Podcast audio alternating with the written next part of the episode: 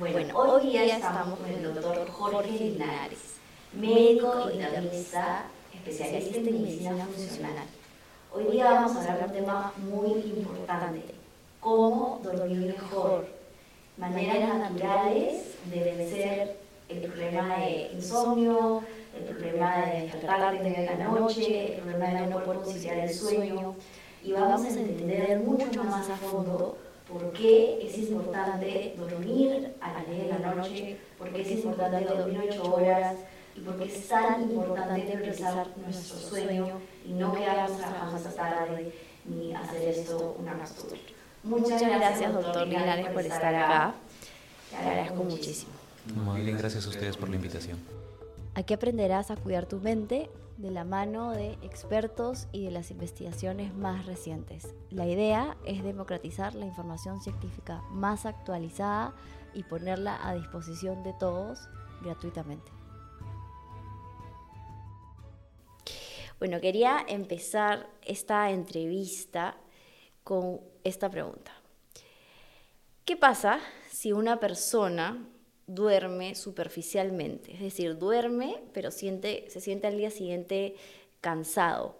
¿Y qué pasa si se despierta, si duerme menos de ocho horas y esto se vuelve algo recurrente en su vida? ¿Qué pasa a largo plazo? Bueno, entramos en problemas, ¿no? Lo primero que hay que recordar es que el sueño es la tercera parte de nuestra vida. Al ser la tercera parte de nuestra vida, lamentablemente no ha sido muy bien estudiado. Eh, quizás los laboratorios de sueño existen en los últimos 30 años. Sin embargo, se ha visto que el insomnio, el dormir superficialmente, el tener despertares, el mm, dormir menos de cuatro horas, lo que te va a hacer es limitarte en muchas cosas. ¿Y por qué? Porque durante el sueño nosotros reparamos nuestros tejidos. Em, el sueño está constituido por ciclos, ciclos que duran más o menos 90 minutos. Y en esos 90 minutos uno pasa del sueño superficial a niveles del sueño un poquito más profundos que se clasifican N1, N2, N3, hasta llegar al sueño REM. Y es en estas etapas de sueño profundo donde vamos a reparar nuestros tejidos. Si uno no llega a sueño profundo, al día siguiente nos vamos a levantar cansados. Y tu rendimiento en el trabajo va a ser malo. O sea, si la noche anterior tú dijiste, bueno, mañana me toca una presentación, voy a amanecerme, bueno, haces tu presentación, pero al disertar esa presentación, tu rendimiento no va a ser tan adecuado, como si hubieses dormido tus ocho horas y hubieses tenido varios ciclos de sueño REM. Entonces, el sueño no solamente es importante para nuestro desarrollo como persona y nuestro desempeño en las actividades que hagamos.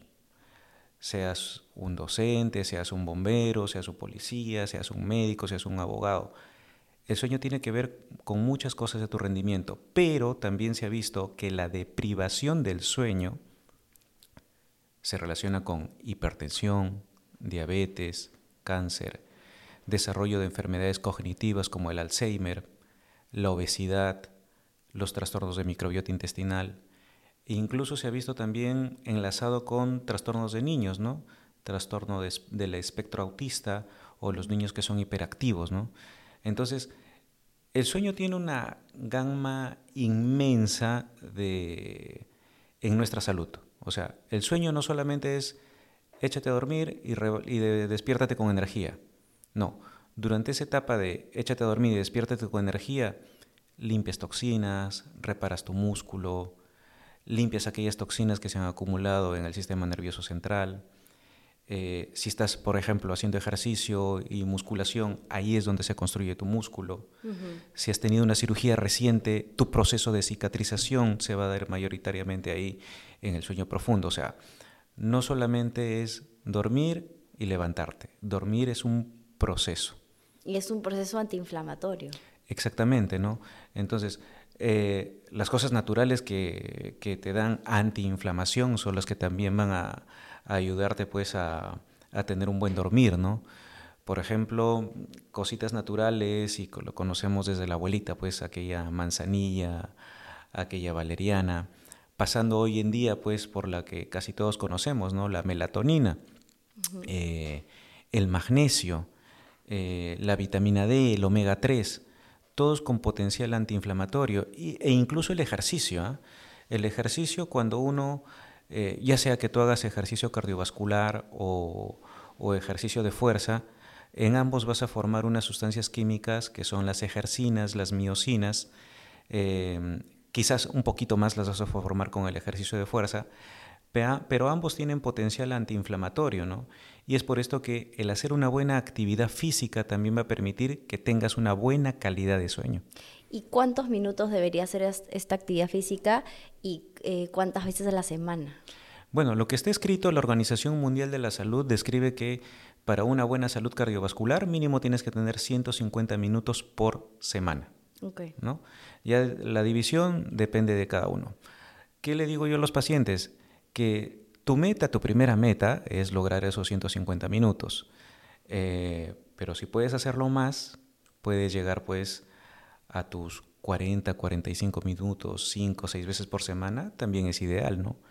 Eh, tampoco te vas a pasar, porque todo en exceso también es dañino, ¿no? Entonces, tu primera meta es llegar a esos 150 minutos recomendados. Pero si puedes llegar 40, 45 minutos, 5, 6 veces por semana, esa es una meta ideal. Entonces, una persona que tiene problemas para dormir, si le puedes recomendar cuatro estrategias naturales, ¿cuáles serían? Lo primero hay que recordar que el sueño tiene una fisiología. ¿no?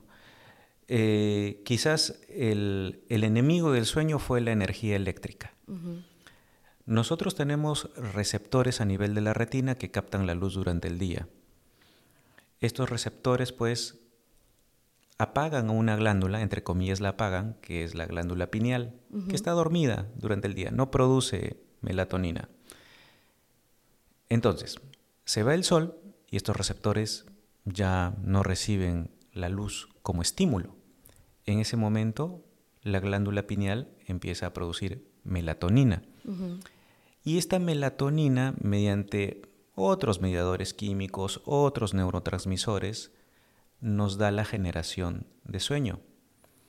Es más, existen, una teoría es esta, la, la, exposición a la luz, otro es la de la melatonina, otro es que nosotros ya tenemos un reloj biológico, ya tenemos una cronobiología. Es más, en los años 60 o 70, eh, no recuerdo exactamente el nombre, pero fue un francés, que se encerró en unas cuevas, no, no, no estaba expuesto a nada de luz, pero su reloj biológico le decía que se duerma a la misma hora, que se despierte a la misma hora. Mm. Entonces, es por esto importante también que tengamos un horario en el dormir. Que cuando te da sueño, duérmete. ¿no? y entonces, digamos que la primera estrategia natural para una persona que tiene problemas para dormir sería apagar todas las luces de la casa, no ver el celular, no ver televisión incluso. No lo podías haber dicho mejor. O sea, em, como hemos dicho, en la fisiología interviene la luz. Entonces, una primera medida es, bueno, si yo me voy a dormir a las 10 de la noche, ah, dos horas antes, dos horas y media, me desconecto del televisor, me desconecto del celular, me desconecto de la tablet eh, y no hagan la trampita de poner el filtro de luz azul, porque igual tu cerebro pues lo va a detectar como luz. Exacto. Y, tu cerebro va a decir, ah, no, es de noche, pero estoy viendo la tablet. No, tu cerebro va a decir, todavía es de día. Exacto. De hecho, en la literatura científica que he leído, las únicas luces que son permitidas en la noche son las velas. Y chiquitas. Es más, ¿ah? este...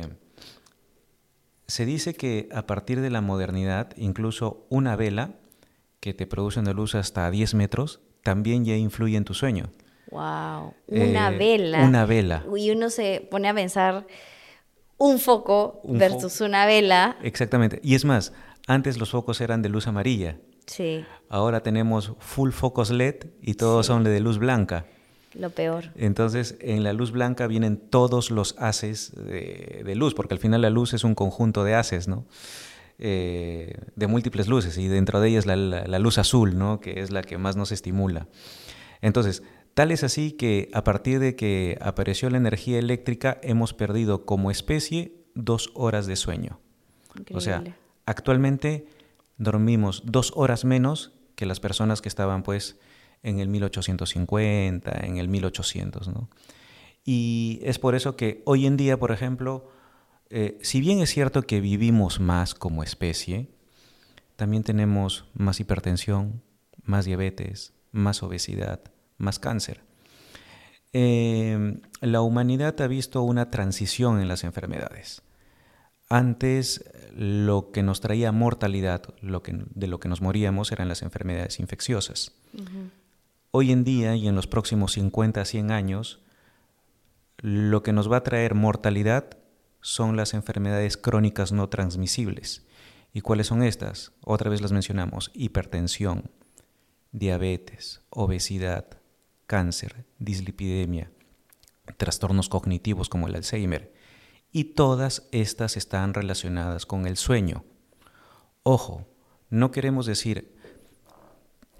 La fisiopatología es la ciencia que estudia eh, en la medicina el origen, o sea, cómo, cómo se da una enfermedad, ¿no?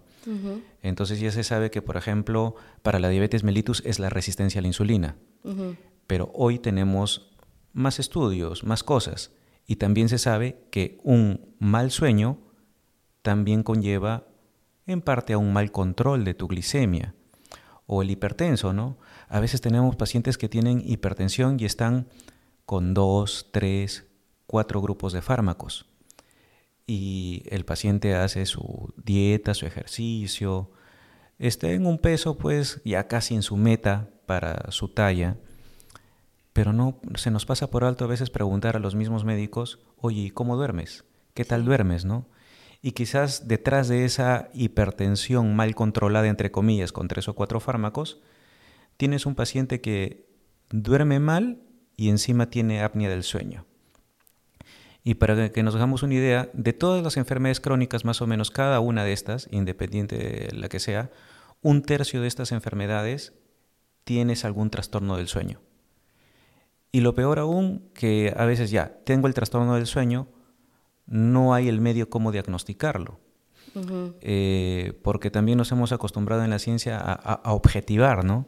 Entonces, en un trastorno del sueño tienes que objetivarlo con un electroencefalograma que va a medir tu actividad cerebral, objetivarlo con los movimientos oculares, objetivarlo también con la tonometría muscular y objetivarlo con una polisomnografía. ¿no? Entonces, eh, y en el mundo los laboratorios de sueño eh, existen pues en los últimos 30, 40 años y en nuestro país son escasos. Una pregunta, alguien que tiene problemas para dormir, tú le dirías que de todas maneras se haga esta, esta prueba, este electro... La polisomnografía. La sí. más bien ahí hay que habría que averiguar cosas un poquito más sencillas, ¿no? Porque, ¿qué tal si ese paciente está muy cargado de estrés o tiene mucha ansiedad?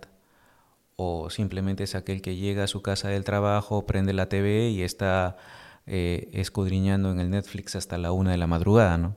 Claro. Entonces, primero, higiene del sueño. Primero, higiene del sueño. Primero, higiene del sueño. Averiguar si tiene niveles adecuados de vitamina D, si tiene una actividad física adecuada, si tiene un entorno familiar adecuado. Eh, ver también cuántos años tiene, ¿no? Eh, porque también eh, la edad tiene mucho que ver con el sueño. mientras más edad tenemos, menos horas de sueño tenemos. Y esto es parte fisiológico y también parte de la modernidad. Y así por ahí hice cambios en la higiene del sueño, tiene bien buen nivel de vitamina D, tiene un entorno adecuado, eh, no tiene problemas como bruxismo o, o, alteraciones en articulaciones temporomandibular, en la masticación, en la mordida, y el paciente sigue con el problema, pasamos a la polisomnografía. Para descartar apnea del sueño. Exacto, apnea del sueño es el problema, ¿no? Porque incluso apnea del sueño eh, se ha visto que te incrementa el riesgo de enfermedad cerebrovascular. Apnea del sueño te incrementa el riesgo de enfermedades cognitivas. eh, te incrementa el riesgo de, de, todas las entidades prácticamente, ¿no? Hipertensión, diabetes, dislipidemia. Entonces, alguien que tiene problemas con dormir a veces va de frente al psiquiatra. ¿Tú recomendarías primero? Eh, primero pasa por un médico internista, un médico funcional, que te busquen causas de insomnio. Porque, por ejemplo, el problema de, o sea, que no sea automático, es más, muchas veces, y en nuestro país tenemos la facilidad, ah, ya, no duermo bien y me voy a comprar un alprazolam, ¿no? Ya, me voy, me compro mi pepa, me pepeo, ya. No, eso no hay que hacer. Porque ¿qué pasaría si detrás de tu insomnio está un hipertiroidismo? Exactamente. ¿O qué tal si detrás de tu insomnio em, está un problema suprarrenal? ¿O está una deficiencia de vitamina D? o te falta magnesio, o de repente tienes depresión o ansiedad. O sea, no es, no puedo dormir, la pepa no es la solución. La, la solución es averiguar qué está pasando. Exacto, o sea, no dormir bien es un indicador de que están pasando cosas en tu cuerpo y en tu mente. Y en realidad ignorarlo es lo peor que podemos hacer. Sí, sí, sí, sí. Em, entonces, esta pregunta es, ¿cuáles son las cuatro maneras más efectivas de mejorar tu sueño? Lo primero es apagar todas las luces y todos los artefactos que emitan luz desde aprox las 7 de la noche, si es que uno quiere dormir a las 10 de la noche. Lo segundo, ¿qué sería? Los estimulantes. El café, ¿no? Limitar el café o el té. Esto es individual, ¿ah? Porque hay estudios que te dicen que el café tiene un tiempo de vida media de seis horas, otros de... Y es individual, ¿no? Hay algunos que el café lo tomas y no te hace nada, otros que lo tomas una tacita y estás despierto todo el día. O sea, quítate el estimulante, quítate el café, quítate el té, o máximo tómalo hasta las 4 o 5 de la tarde, no más. Bueno, en, en mi caso, por ejemplo, yo máximo me puedo tomar un café y me tomo uno al día a las 11 de la mañana. Ese es mi límite personal, ¿no? Porque el el, la cafeína se metaboliza diferente en cada cuerpo, mi genética. Claro, es diferente, ¿no? Por ejemplo, yo tomo café dos veces al día, ¿no? Uno a las 7 de la mañana y otro a las 4 de la tarde. Y hay otro factor eh, que mencionaste cuando estábamos hablando que es muy importante, que es el de la adenosina. Entonces, explícanos un poco qué es la adenosina ¿Y qué tiene que ver la luz con la adenosina, el café con la adenosina? ¿Y por qué es importante que todo el mundo entienda mucho sobre la adenosina? La adenosina es un, vamos a ponerle un químico, ¿no? Es un, un subproducto que se va acumulando en nuestro tejido nervioso durante el día. Entonces, como se va acumulando a mayor cantidad de adenosina, nos va a provocar al final del día sueño. Entonces, el café bloquea los receptores de adenosina. Entonces, es por esto que al final el café, dependiendo de cuánto tiempo te bloquee, al final vas a tener sueño. Porque la adenosina está ahí. Y la adenosina es una sustancia que la tienes que depurar, la tienes que limpiar. Y durante el día no solamente se acumula adenosina en tu sistema nervioso, eh, se acumula también otra sustancia que es el beta-amiloide, que seguro muchos lo han escuchado, ¿no? La relación del beta-amiloide, que es una proteína que se acumula prácticamente es el culpable de la enfermedad de Alzheimer.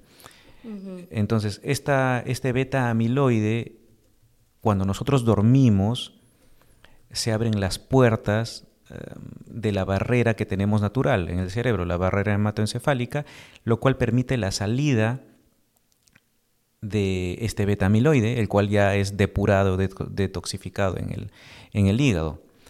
Entonces, dormir es importante, ¿por qué? Porque vas a eliminar este beta-amiloide. Y otras neurotoxinas. Y otras neurotoxinas. Es por eso que si, por ejemplo, tú te la pasas de lunes a viernes y duermes de lunes a viernes, eh, te la pasas durmiendo 5 horas, el fin de semana te vas a dormir 10 u 11. ¿Eso es por qué? Porque tu cuerpo necesita eliminar estas neurotoxinas. O sea, no es casualidad que el fin de semana te duermas malas, sino que tu cuerpo lo necesita. Entonces, siguiendo esta pregunta de cuáles son las cuatro maneras más efectivas de mejorar tu sueño. Vamos con la luz. Vamos con la luz, la primera. Los estimulantes. Los estimulantes, la segunda. La tercera. Actividad física. ¿Por qué? Hay que hacer actividad física porque durante la actividad física se forman unas sustancias que son las ejercinas, las miocinas, que terminan siendo antiinflamatorias y también favorecen el sueño. Y estas sustancias también no solamente te van a favorecer el sueño, sino también te van a favorecer a tener un buen control de hipertensión, si es que la tienes, un buen control de diabetes, incluso un buen control de fibromialgia. Mm, eso es súper importante porque la fibromialgia es una epidemia, como tú sabes más que nadie, y las personas que tienen fibromialgia tienen mucho dolor corporal.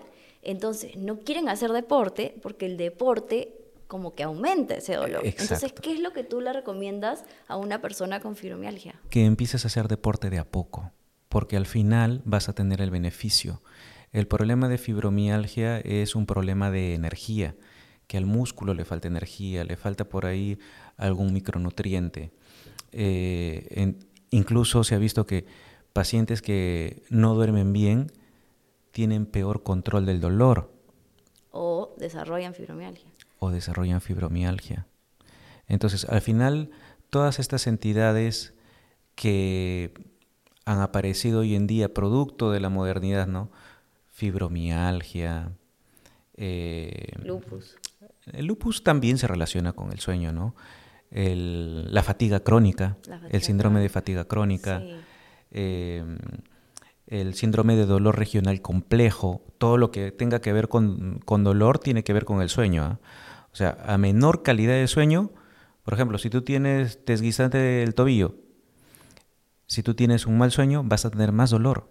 Sí. De hecho, en los alumnos que yo tengo con fibromialgia, yo siempre les pregunto, un poco les hago como historia clínica, ¿no? Que me cuenten el desarrollo de sus síntomas y 100 de 100, antes de tener síntomas de fibromialgia, tenían problemas para dormir y o eh, problemas gastrointestinales y o migrañas. Esto es una tendencia increíble.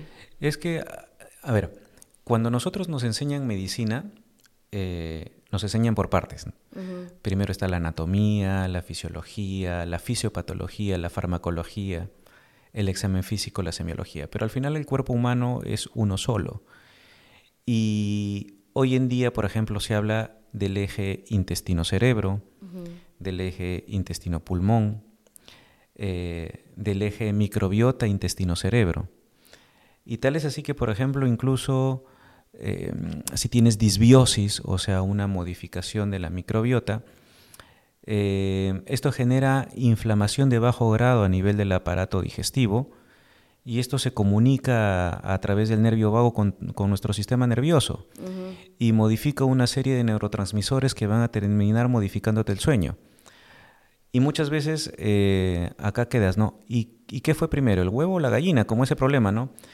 Es que el trastorno del sueño te modifica la microbiota o es que el trastorno de microbiota intestinal te modifica el sueño. Al final lo que se está viendo es que la relación es bilateral. Exacto, está en constante comunicación. Todo Exacto. O sea, no hay que buscar quién fue primero. sino corregir los dos. Exacto, exacto. Es más, hay estudios en donde se han visto, por ejemplo, Em, algunos tipos de bacterias como las arqueas que se encuentran disminuidas no solamente en personas que tienen trastornos del sueño, sino que personas que tienen trastornos de depresión. Ahora, el mensaje no es, ah, ya, entonces me voy a tomar arqueas como probiótico. No, no. El mensaje siempre tiene que ser multifactorial. O sea, corrige el sueño, higiene del sueño, quítate los estimulantes, practica deporte, eh, ten una vida tranquila, un entorno familiar tranquilo, come bien, corrige tu microbiota eh, y de esta manera vas a corregir ambos. ¿Y tú recomiendas probióticos a todos los pacientes o no, que tienen disbiosis o no necesariamente? La disbiosis es un, es un estado, ¿no? Es un, es un producto, ya sea de que o tienes exceso de carbohidratos en tu dieta, falta de vegetales, o incluso cosas muy antiguas como que naciste por cesárea o tu lactancia materna fue menos de un año, o que tienes niveles de estrés altos, por lo tanto niveles de cortisol altos, o que tomaste antibióticos de amplio espectro o por mucho tiempo, eh, o incluso el uso indiscriminado de omeprazol, lansoprazol.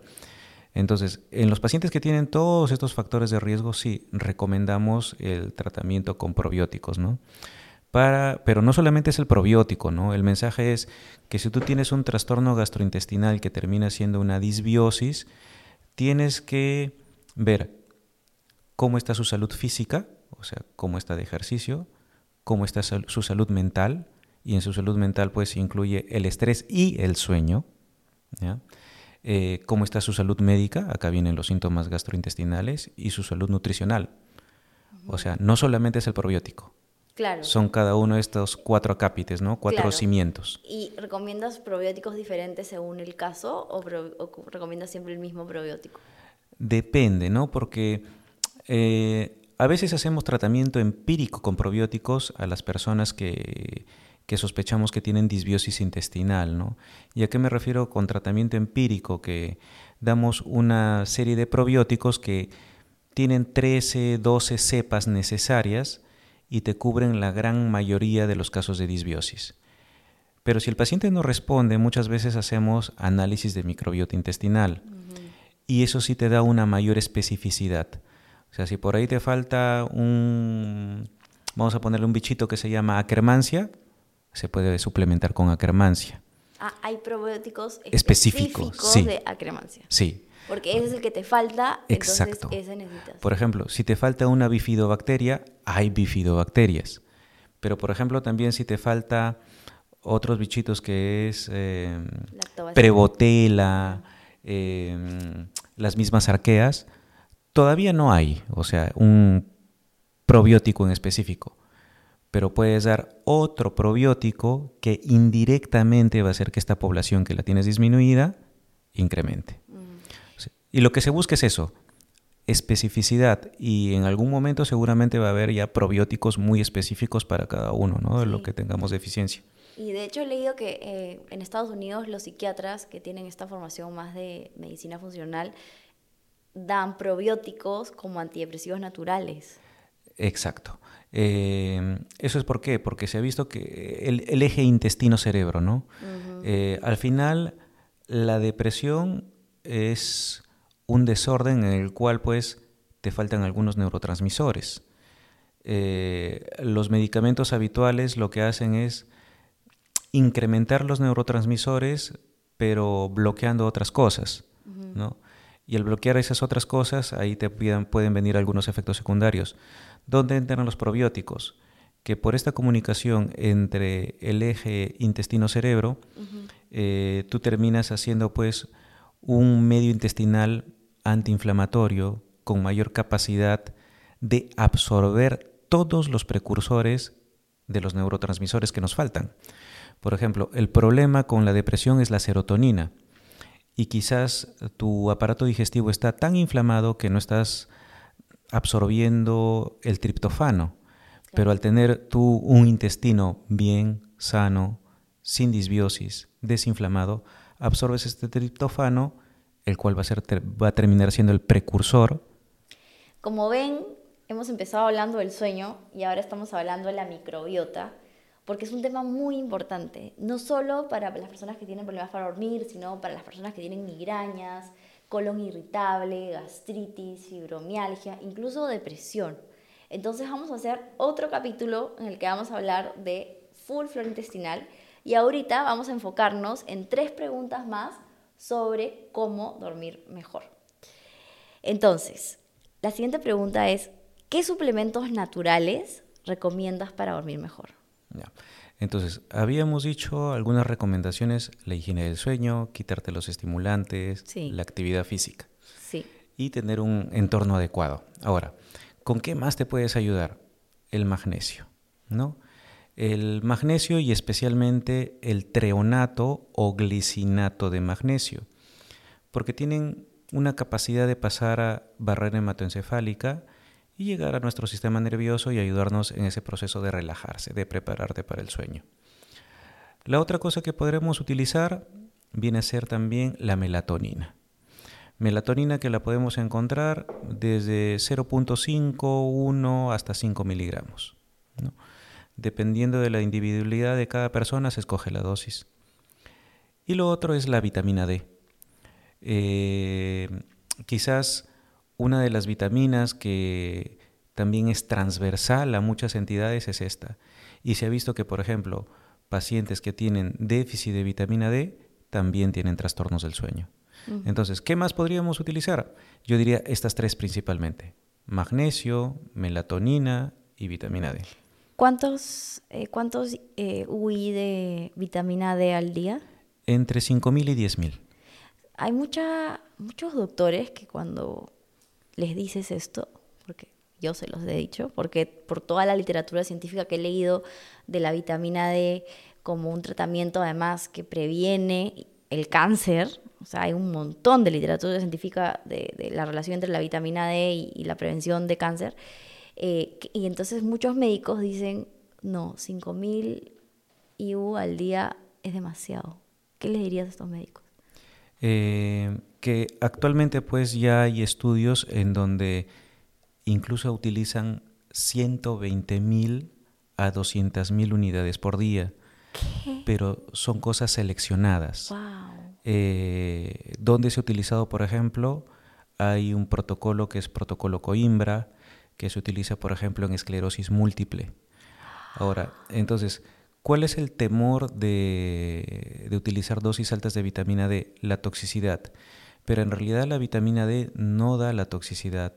Lo que da la toxicidad es la hipercalcemia, que sí es cierto, se puede presentar con dosis altas de vitamina D, pero con dosis fisiológicas entre 5 o 10 mil es muy, muy, muy rara su presentación, es extremadamente rara. Y aparte que la tienes que monitorizar, ¿no? O sea, tú le vas a dar a un paciente 5.000 a 10.000 unidades por día, le tienes que monitorizar la vitamina D, a lo menos mensual o bimensual, ¿no? No lo vas a dejar a la deriva. Sí, es importante hacerse ese examen de vitamina D mensualmente, sobre todo en el invierno, porque yo he visto, yo también, yo doy un curso y, de salud mental y les pido que se hagan su análisis de vitamina D.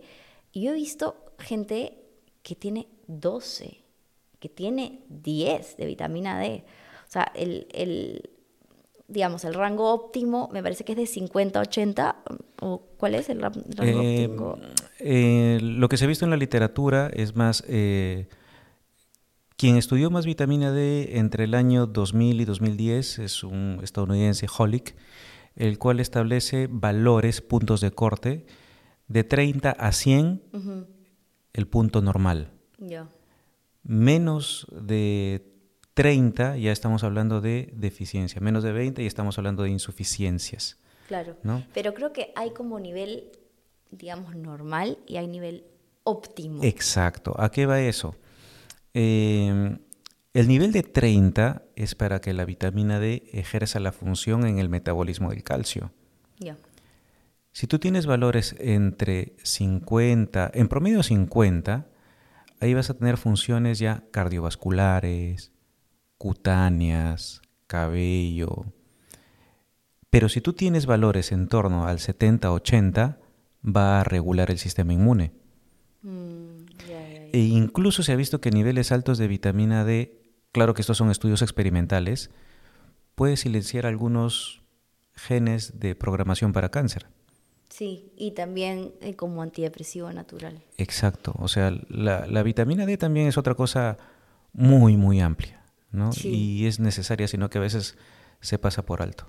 Sí, no creo que en, ninguna clínica convencional hagan examen de vitamina D, la verdad, para, para el diagnóstico de, de, no sé, muchas enfermedades. Pero qué necesario es. Y tengo una última pregunta. Em, ¿Por qué es importante comer máximo a las 7 de la noche? Bueno, porque tu proceso de digestión va a interferir con tu buen dormir. Imagínate que te vas a cenar a las 9 de la noche y te vas a comer una parrilla, te vas a beber cerveza y regresas a tu casa plan de medianoche tus movimientos intestinales ya no son lo mismo. Tu digestión va a ser mucho más lenta. ¿Cómo vas a dormir? Y encima, si te logras dormir, ¿cómo vas a amanecer al día siguiente? Vas a amanecer con eructos, hiperacidez, quizás hasta con diarrea. Entonces, no es una muy buena idea comer tarde. ¿Por qué? Porque tu proceso de digestión es lento en la noche y eso va a irrumpir con tu sueño. Mm, bueno, muchísimas gracias por esta entrevista tan eh, interesante sobre todos los factores naturales que afectan en nuestra capacidad de dormir y todos los factores de estilo de vida que muchas veces por el estilo de vida moderno eh, estamos haciendo tan mal. Em, muchas gracias por escucharnos.